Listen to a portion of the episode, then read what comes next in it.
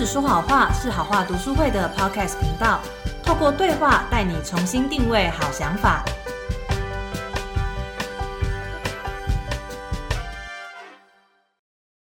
嗨，大家好，我是 Phoebe，欢迎大家收听好话说书。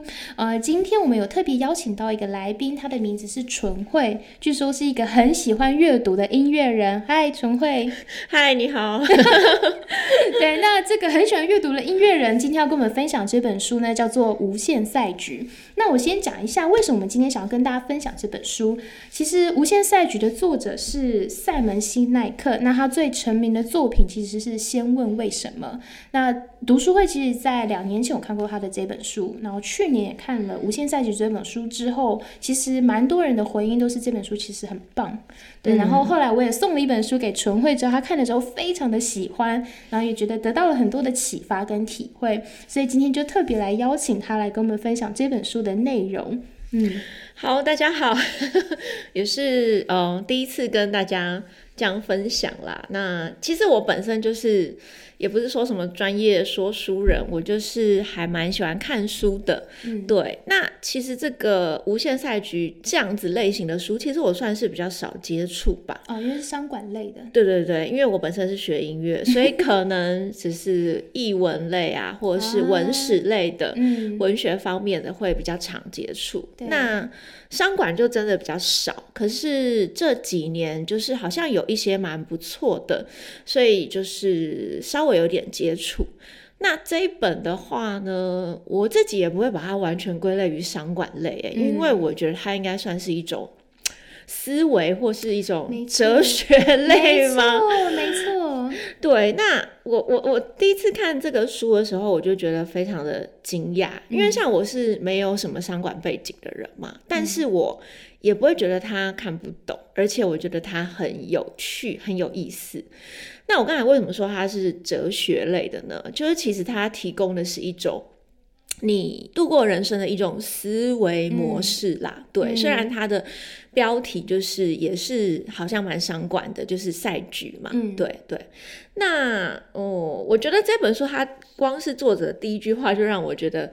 非常的有意思，他就说啊，他竟然觉得这世界上有这本书存在的必要，他觉得太震惊了。他自己写完还自己觉得这个书的存在是必要的，他觉得应该是没有必要，但是他有必要，他却必须要写这本书，所以他觉得啊，怎么会是这样呢？哦，哎，对啊，为什么他会有这种想法？嗯，因为呢，他觉得，因为在无限赛局里面讲的是。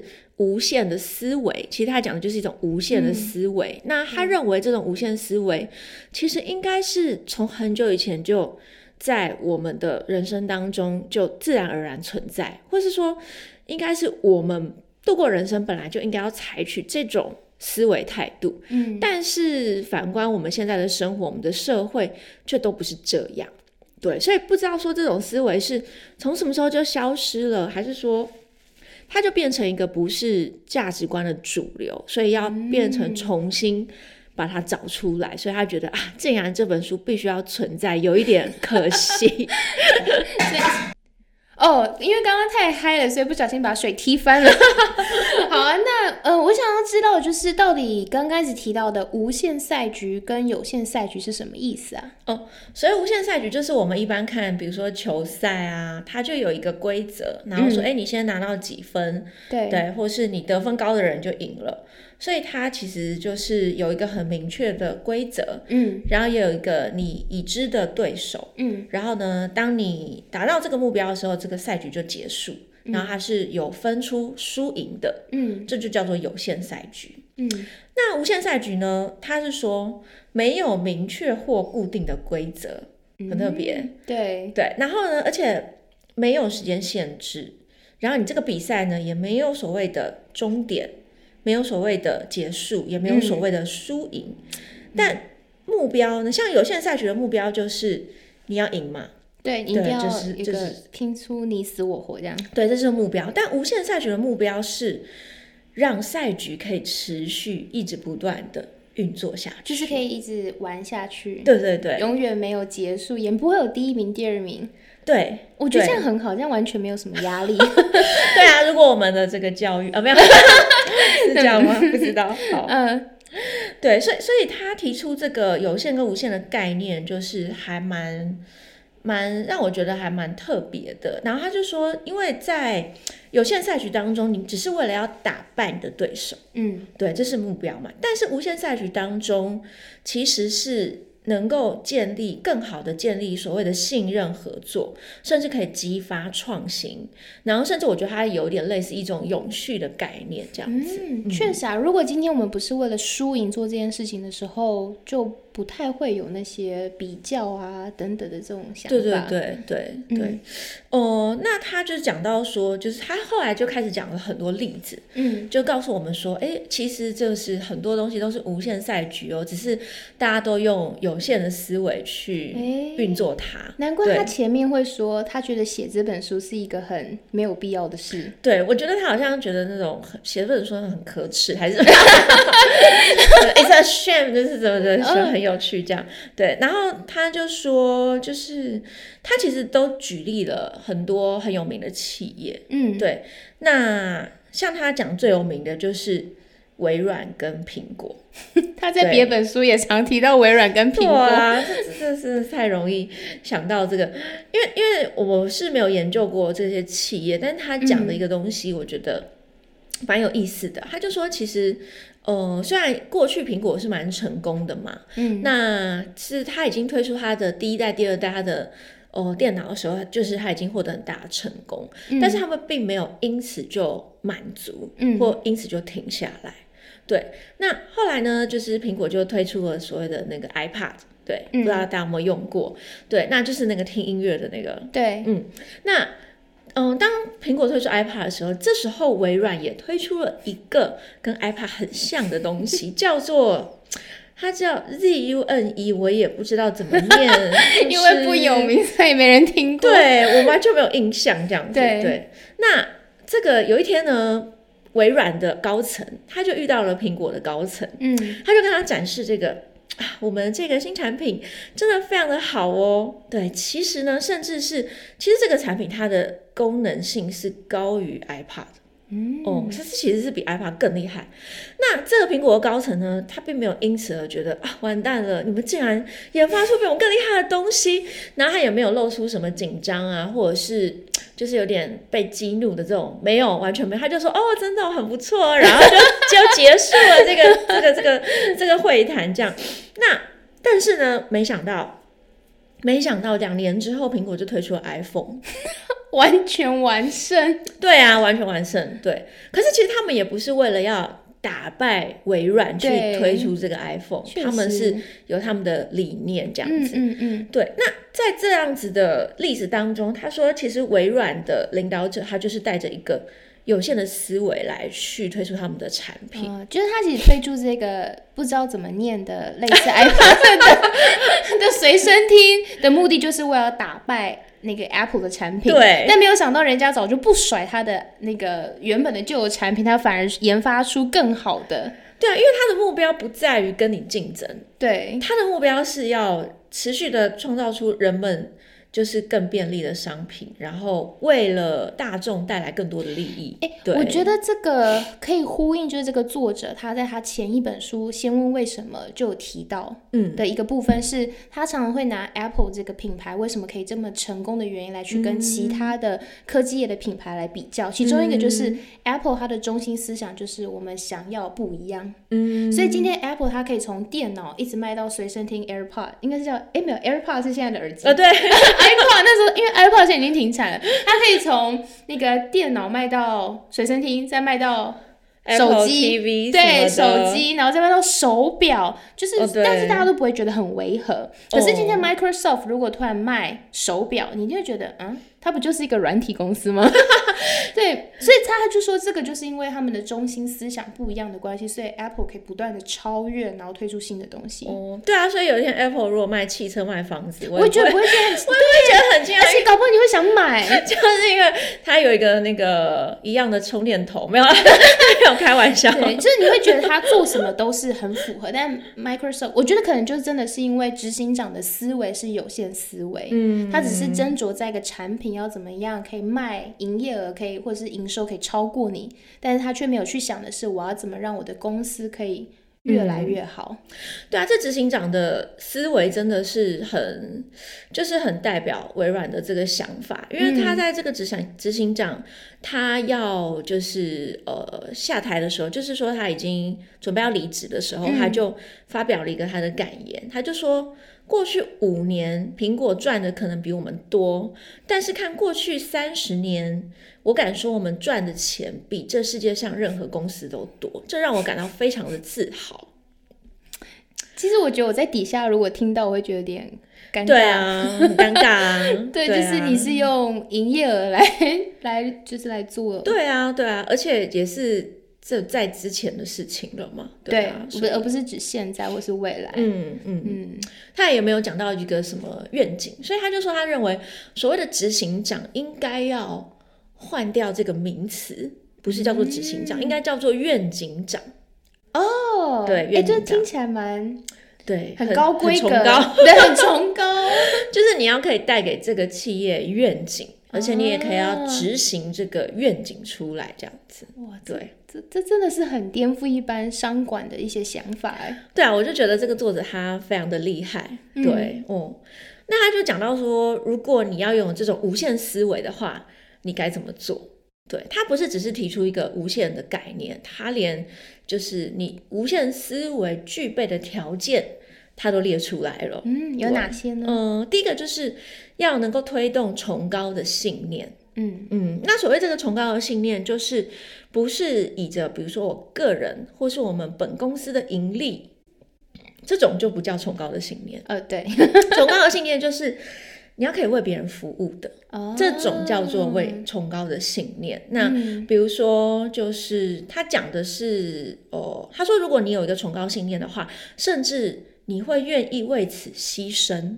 哎，真的耶！嗯，对，所以他就讲了一个例子，我觉得蛮惊人的。他是说，就是有个科学家，他叫做瓦维洛夫，对，名字难念。对，反正他就是一个苏联人啦。那那个时候，就是德军纳粹，他们就围城。九百天哦，对，等于快三年呢。对啊，所以就是这九百天当中，他们几乎就陷入了非常严重的饥荒，然后很多人饿死，好像死了一百万人吗？饿死这么多人哦。对，那但是这个瓦维洛夫呢，他这个科学家他是做什么样子的研究呢？他是他成立了所谓一个叫做种子银行，嗯。就是收集所有的植物作物的种子。那为什么要收集这个种子银行？是为了要让物种不会灭绝灭绝。对，所以其实，在那个围城的过程当中，他们有一个种子库。嗯，对。那那种子库里面就有很多很多的种子，然后存放了很多的种子，甚至他们还去呃战地的前线那边种植马铃薯。可能就想说。哎，其实他们有食物啊，对啊，他们不是有存放很多种子，而且有马铃薯，对，但是这些全部都是秘密，不能让任何人知道哦。然后呢，他们因为纳粹也想要知道这个种子库，嗯，所以他们要非常的保密。但是最后这一些就是守住种子库的科学家，他们是饿死的。哎，他们自己饿死了。哎，这真的很很伟大哎。对，就表示什么？他们没有任何人去吃这些种子，吃这些食物。你在很饿的时候，前面明明有食物，你还可以忍住。对，然后因为他们就说：“哎，我们要我们不去吃这些食物很简单啊，因为这就是我们活着的信念，我们就是要为了保护这个种子。”然后他说：“其实我们每天要睁开眼睛要活动都非常难，因为他们自己都非常饥饿了。但是他们绝对不会想到他自己要去吃这个。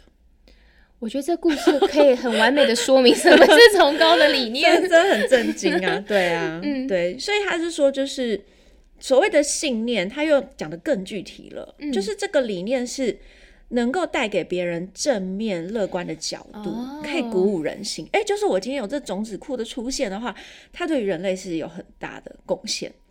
然后这个信念也会让你不是只是你个人想投入，它会让很多的伙伴想要一起来投入，会让其他人一起响应的理念。对，然后而且它是一个为了他人利益为目标的，不是只是为了个人利益。而且呢，这个信念要能够经得起时间的考验，对，就是时间过去了之后，这个理念还是非常的有意义。很有价值，嗯，而且他说呢，这要是一个很高远的理想，甚至永远无法完全实现。哎、对，崇高理想就是你永远不知道什么时候会实现。对啊，听起来是蛮累的，但是也是蛮有道理的。可是因为你是无限赛局啊，对对对所以你就是要永远无法达成目标。对 听起来有点，嗯对，但是这真的很崇高。比如说，因为像我是学音乐的嘛，嗯然后我们就会说，哎、我希望我们不会说，啊，我希望我可以弹的比谁厉害，或者是我可以演奏比谁厉害。哦但是你会说，哦，我希望我可以演奏的让大家得到感动，或是让大家觉得就是呃听到你的音乐会觉得很有力量。其实这就是一某一种无限的目标吧，我觉得。对，因为你永远都可以让不同的人感动。对啊，对啊，嗯对。那对，所以就是讲到这个理念的部分嘛。嗯然后他，因为他我刚才有说，就是无限思维有五个条件，那他其实每一个条件都举了很多的例子。嗯像第二个条件是说，哦，我刚才第二对第三个条件讲到可敬的对手嘛，对不对？嗯你要去研究你可敬的对手。那他讲的这个例子，我觉得超级有趣的。他是说福特，福特汽车，嗯，对，他说福特汽车其实有一度是有点要面临破产的，对，那但是呢，他们后来就换了一个执行长。那这个执行长呢，他就觉得啊，不行，我们现在这样一定要改变才对，所以呢，他也做了一件事情，就是他就是开始去研究其他牌的汽车为什么他们可以这么好。然后他就说：“哎，那我可以看一下 Toyota 的车子吗？请问我们的福特厂里面有没有 Toyota 的车子可以开？”对，他就说的车：“子对，他们的工厂里面呢有 Toyota 的车子，但是都是被拆解来做研究。哦，但是没有可以开的。那这个执行长就说：“哎，你都没有开过，你只是拿来拆解研究，你怎么知道他们的车子开起来是什么感觉？”对，就舒适度是在哪里啊？对对，而且这个执行长他说他自己开的车子是 Lexus，哦，也不是他们家的，对，因为他说我觉得世界上最好的车子是 Lexus，卖产品就不是。对啊，那讲到呃福特的话，他也讲到了福特里面有一个蛮蛮有趣的，就是刚才那个执行长他的一个改革，他是说本来在福特里面员工都不太敢提出问题。因为他们如果提出问题的话，他们可能就会被骂，就会认为说，哎，是你的错，你的问题，你要去改变这个问题。所以，比如说他们在开会的时候，就问大家说，大家有没有什么想要提出来的，或是有什么建议吗？都没有人敢讲话。对，但是这个新的执行长来了之后，他就是很愿意去了解大家的问题，因为他说问题不是那个人，是那个问题本身，所以其实他提出来问题是大家要一起来去解决这个问题，而不是说哦那个人有问题，他为什么提出了这个问题，他为什么不去解决问题，都是因为他的关系。对，所以因为他这样做的关系，所以他们的团队就开始建立了信任。嗯，对对，那他就提到，就是哦，团队的信任是非常非常的重要，因为如果团队彼此信任的话，就算一个小东西出了问题，大家会赶快的反应，嗯而且大家会愿意彼此互相的帮助。但是如果不是新人的团队，就算你出了一个很大的纰漏，你也只是想要。遮掩住，对对对，推卸，或者是赶快把它掩盖住而已。哦对，嗯，可以可以完全理解，但这个真的很不容易。对啊，这个很不容易哦。那它还有嗯其他的条件是能够达成无限思维的吗？有有有，他刚才有讲到，就是要找到领导的勇气。这个对是嗯，所谓领导的勇气，他是说，就是你要能够承认自己是有限思维，所以带来的失败跟挫折 这个好困难哦。啊，因为可能都不知道什么叫做有限、无限这样。嗯，对，但是要能够承认自己的失败跟错误哦，嘛。对，然后他说还要努力的颠覆自己，也要接受新的世界观。对，但他讲到就是这个领导的勇气，其实他也举了蛮多的例子啦。对，那我觉得这领导的勇气比较是你能够在哦该做出正确决定的时候，你就很大胆的，你就做出了这样的行为。哎，这如果以一个公司的执行长来说，很不容易诶。对啊，非常不容易。他就提到了，就是嗯，就是在美国有两个很大的连锁的药局。嗯那这两个药局呢，其实他们可能就差不多，可能就第一、第二这样子。对，但其中一个药局，他们的理念是我要带给人们更健康的生活。那所以呢，他后来就发现，诶，他们的药局里面贩卖香烟，啊，就觉得好像有点违背我们的理念。嗯，所以呢，他就后来他就做了一个重大的决定，就是我们药局里面我们不贩卖香烟了。我觉得这也蛮合理的啊，药局卖香烟，对，但是可能这对他们来说就是一个很大的一个改变吧。就说他们刚开始提出这个决策的时候，可能很多人认为说，哎，那你的营收一定会减少。嗯，对，哦，对，那你真的要做出这种决定吗？嗯对，但是很神奇的是，当他们决定要撤掉香烟之后，反而就是社会大众对他们的观感是变得更好。呃，更愿意去支持他们的药局，对，所以他们的营收反而还成长了。哦，这这个决定应该是说，因为可能公司后面的股东大部分都是希望可以以赚更多钱为主，对，但是不太会去管这个公司你想要往什么理念，所以我觉得要能够做出这一种自砍收入的行为是蛮不简单的。对啊，但是没想到，反而因为这样做，就是整个公司是变得更好的。我觉得这也很呼应作者前面讲的，就是崇高的理念嘛，因为是要嗯带给别人益处，嗯但是因为这样的关系也会呼召更多人来去响应你的理念，所以可能因为这样的关系，顾客就更愿意来去支持他们。对啊，而且我觉得他讲到就是带给别人利益，他不是只是以着，比如说我今天企业是以赚钱为利益，带给股东利益，对，他不是只是这种利益，他是 首先我们的员工大家都要得到也要好。福利，对对，嗯大家都要得到照顾，对。嗯，所以他就讲到说有一个航空公司，那他本来就是呃他们的员工呢，就是很希望公司可以加薪，嗯，对，那但是呢，就是大家可能就认为，哎，你今天如果都要加薪的话，你的成本就会提高很多。对，对，然后那这样子的话，你的整个可能包含你的股价啊，或者是你的营运啊，可能就会比之前差。嗯，对，但是后来这个公司还是决定要让所有的人都加薪，所有的人都加薪了。但是他们的股价有没有下跌呢？有，一开始真的下跌，因为他们在这个新闻上面就发布说，哎，接下来就是某某航空，而且是非常大的航空，对，即将要全面宣布加薪啊！结果他们的股东，然后华尔街就开始讲说，哎，这个公司怎样怎样，的营运政策错误，所以可能就股价下跌，有没有？然后有人就开始抛售股票啊，或是准备逢低买进什么这种的。但是没有想到，两个礼拜之后，它就回升了。回涨哎，对啊，就回涨，而且它整年的营运还比过去还要更成长。好惊人哦！对这这让我想到我昨天看看到一句话，就说、嗯今天你要对你的员工好，你的员工就会对客人好，嗯，客人就会对你的公司好，真的。这是一个循环。真的，真的，真的，真的是这样子。嗯对，所以我觉得就是啊，他真的不是只是一个在讲商业，然后这样子的书，然后他就说。他觉得现在的人就是太注重在所谓有限的操作，比如说我今天要买股票，嗯，我就觉得哎、这个公司是一定会赚钱，所以我要投资。但是其实你真的要投资这个公司，你应该要去研究它是一个怎样的企哦业。对对，但是现代人不是这样，就是只要它赚，我就跟着买进。对，然后觉得哎，诶现在这个趋势，这种公司就会赚钱，而不是他真的去研究。其实照理来说，股东的用意应该是我去支持、去 support 这个公司、嗯这个企业嘛。嗯，那你为什么要 support 这个企业？不是只是为了赚钱，而是你觉得这个企业是一个有发展性的，对有发展性，而且很很对对社会很好的一个企业。这样，哦。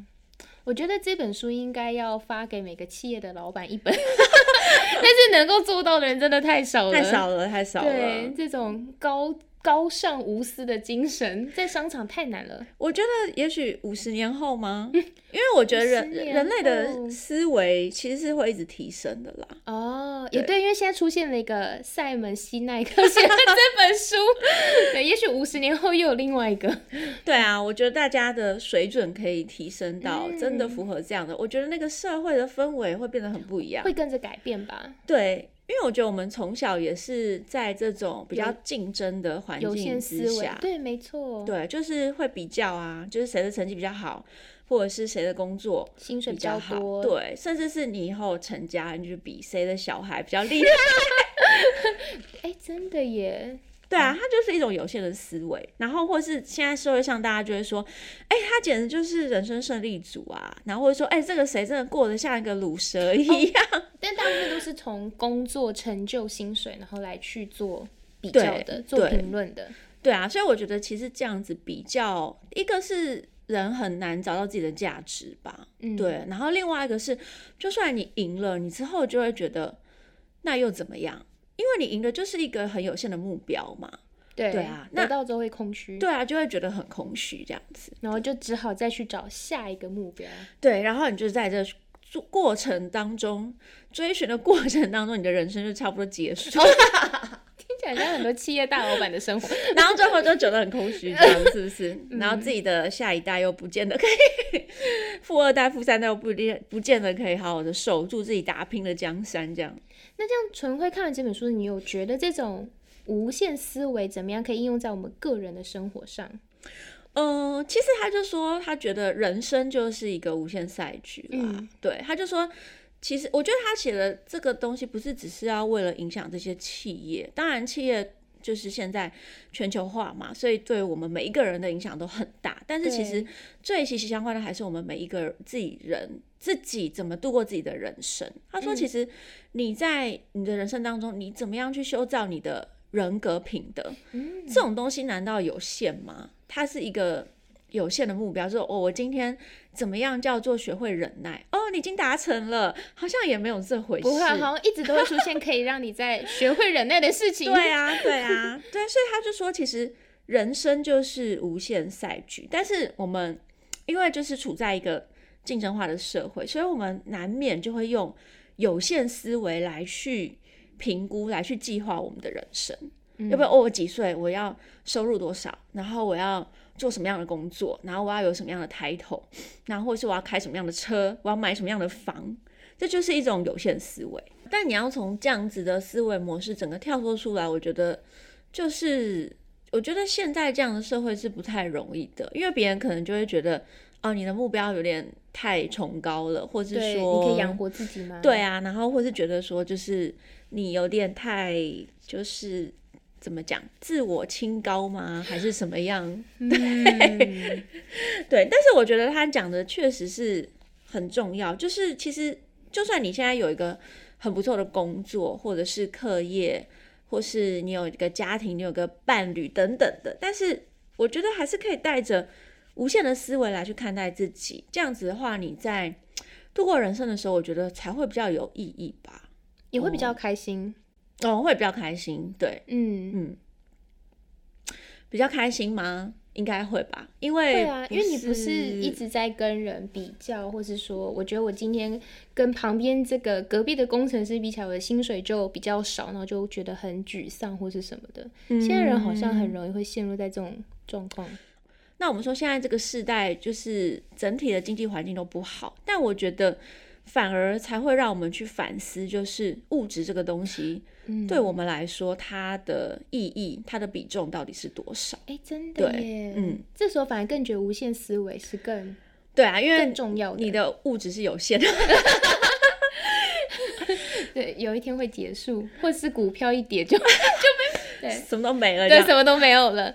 对，但我觉得确实人生就是我们的肉体的年岁就是有限的，嗯，对，但是在这个有限的哦人生当中，你要怎么样去创造无限的价值？我觉得这才是最重要的一个课题啦。嗯，讲到这部分，就也打破了我一个迷思。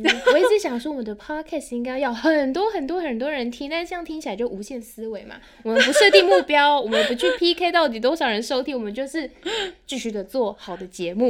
哦，对啊，对啊，希望好的节目可以一直持续的下去。嗯对，对，我觉得今天也是讨论了蛮多，因为最后还是会回到我们个人的生活嘛。那我想说，我们现在在听的这个各位听众，应该也不是什么 CEO，对啊，我自己也不是什么 什么什么 CEO 或是什么 企业经理人什么的，对。对，但是最重要还是让我们反思到我们自己的生活，对自己的生活，对啊，所以就是最后想说让大家思考两个问题嘛，大家可以问自己看看。就第一个问题就是说，你觉得你的生活当中有哪一些是无限赛局，但是我们却以着有限的思维来去面对它？嗯，嗯，我觉得这一定每个人都有哦，只是我们可能没有很仔细的去思考。对，嗯就嗯，真的还是有点想不太到，想不太到吗？我觉得比如说，像我是学音乐嘛，那我就是一路念上去，我是念到硕士。那可能硕士念完之后，假设我没有念博班的话，诶，那会不会我在音乐上面的学习啊可能就结束了？或是这是学历的部分，我觉得很多人是可能离开学校，他就不一定会再继续的学嗯习。没错，对，但是如果是真的是对于学习这件事情，或是对于知识的这个领域，其实它真的不是局限在于你有没有这个学学历对，啊或者你有没有念书，对或者是说哦，你是因为工作上的需求，所以你不得不要去学习，还是你真的觉得，哎、我很想要再继续的更了解嗯这个领域？我觉得这它就是一种无限的思维，这哎样子。真的耶，嗯嗯对，那还有一个问题，我觉得大家也可以思考啦。他就说崇高的信念嘛，那我们讲到崇高的信念，都觉得真的很了不起。造福人群，对啊，造福人群，就想说啊，那我们又不是那种很了不起，有什么伟人。对啊，那这样我们有需要这个崇高的信念，啊我们有办法去执行这崇高的信念嘛？嗯但我觉得这崇高信念也不要想的太困难，就是对我来说，我觉得假设我自己过得好的话，这个过得好不是指的是只有物质方面，就我觉得我自己过得很开心、很有价值、很有意义的话，那我周遭的人也比较容易会感染到哎，这是这样子的部分。真的，对如果你有一个总是有这样子的正能量的朋友的话，嗯你一定会嗯很喜欢跟他常常在一起。对啊，对啊，所以我觉得这也是一种崇高的理念吧。就是比如说，有的人就会说啊，我想说当个平凡人，让人家看到我的时候觉得很开心。其实我觉得这是一个 蛮崇高的理念。哎、这不容易耶！随时看到你都要觉得很开心，这很对啊大的挑战。我有想到这个，让我想到这个作者，他其实一开始他说他高中、大学的时候，他那时候有一个梦想，是他想要成为带给别人开心的人。哦，但他后来去创业，成为一个小老板之后，他越来越不开心，甚至他觉得他可能做到让他的员工很讨厌他。对，然后也因为这样关系，他开始去思考为什么，就是这个 why 这个问题之后，后来就发现了黄金圈理论，然后就写了上一本书《先问为什么》，后来就爆红。后来他就不再当小老板了，他现在就是在做。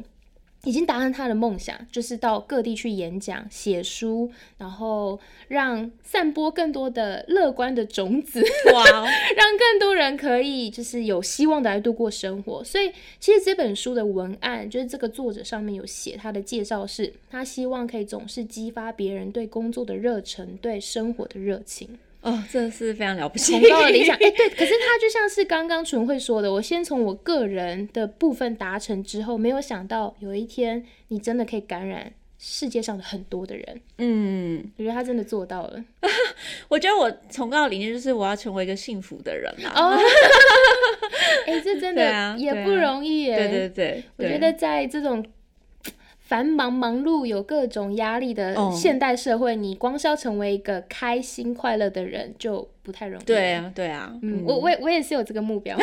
太好了，嗯，好啊，那今天真的很感谢有纯慧特别抽空来为我们分享这本书。很高兴有这机会。对，其实这本书我去年有看，呃，今年初有看过，然后也有在读书会上分享，但全部忘记了。所以听完他今天的分享之后，又再次的回想起很多的回忆，然后也得到了一些启发。嗯，对，所以希望今天的这一集，还有我们往后的很多的一些节目，也能够不断的带给大家欢乐。好的想法，嗯然后也希望真的让大家可以跟我们一起有所学习跟成长。那我们这一集就到这边为止啦，我们下次见，拜拜，拜拜。